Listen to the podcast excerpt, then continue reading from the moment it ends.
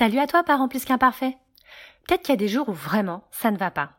C'est parti d'un petit truc de rien du tout, mais pour X raisons, ce petit rien t'a complètement sapé le moral. Alors tu commences à te plaindre, que ce soit dans ta tête ou auprès des autres. Non seulement ça te rend encore plus mal, mais en plus, ça ne met pas forcément l'ambiance. Dans ce podcast, je te partage une petite astuce pour agir quand ça ne va pas. Elle est tirée du livre Auto-empathie de Philippe Beck. Un podcast, une astuce. Une astuce, un podcast. Je suis Emma Lagarigue, déculpabilisatrice parentale et auteure du blog Parents plus qu'imparfaits.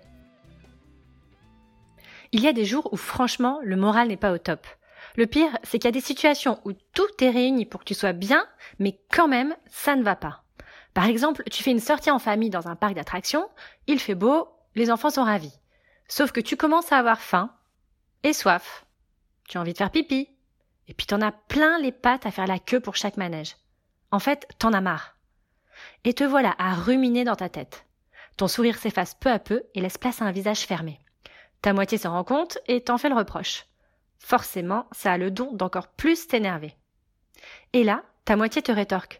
Franchement, t'es jamais content. Sois positif un peu. C'est sûr qu'avec cette réflexion, tu te sens beaucoup mieux. Être positif. Plus facile à dire qu'à faire. Alors, comment peut-on sortir de cet état d'esprit?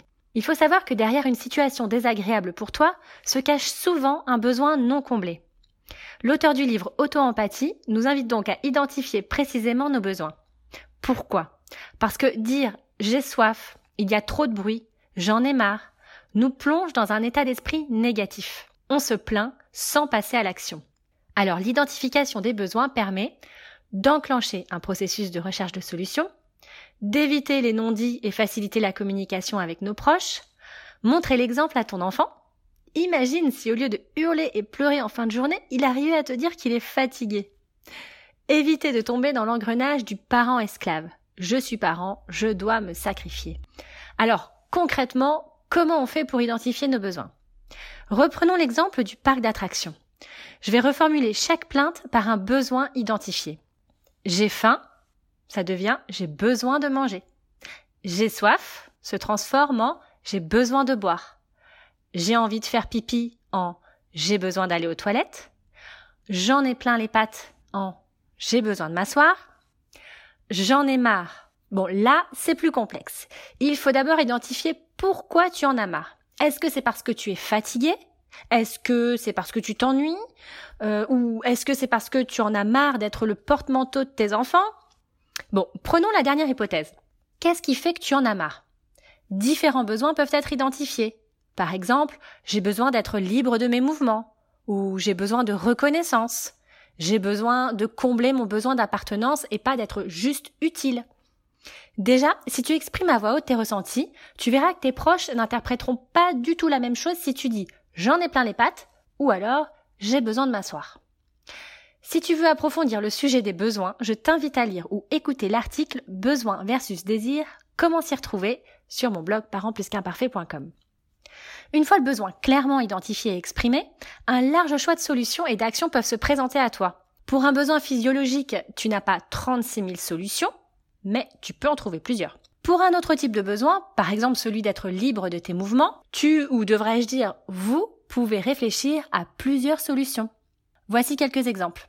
Voir s'il y a un vestiaire ou une consigne dans le parc, interroger chaque membre de la famille afin de savoir s'ils ont vraiment chaud, peut-être que remettre leur manteau ne dérangerait finalement pas tant que ça. Chacun attache son manteau autour de la taille, chaque membre de la famille porte tous les manteaux chacun à son tour.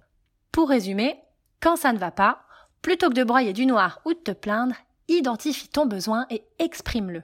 Enfin, réfléchis à la solution que tu souhaiterais mettre en place pour combler ce besoin. L'identification des besoins demande un peu d'entraînement, c'est sûr. Mais pourquoi ne pas vous entraîner en famille? C'est l'occasion de transmettre cette astuce à tes enfants et à ta moitié. Cela vous permettra de favoriser l'harmonie familiale et d'enseigner à tes enfants une autre forme de communication basée sur le respect de soi et des autres. Alors, prêt à tester? N'hésite pas à me partager tes doutes et tes succès sur mon blog parentplusqu'imparfait.com. D'ici là, je te dis à très vite et surtout, n'oublie pas d'être imparfait. Mon podcast t'a plu? Tu en veux plus? Rendez-vous sur mon blog parentplusqu'imparfait.com pour recevoir gratuitement mon e-book Comment obtenir la coopération de son enfant. D'ici là, je te dis à bientôt et surtout, n'oublie pas d'être imparfait.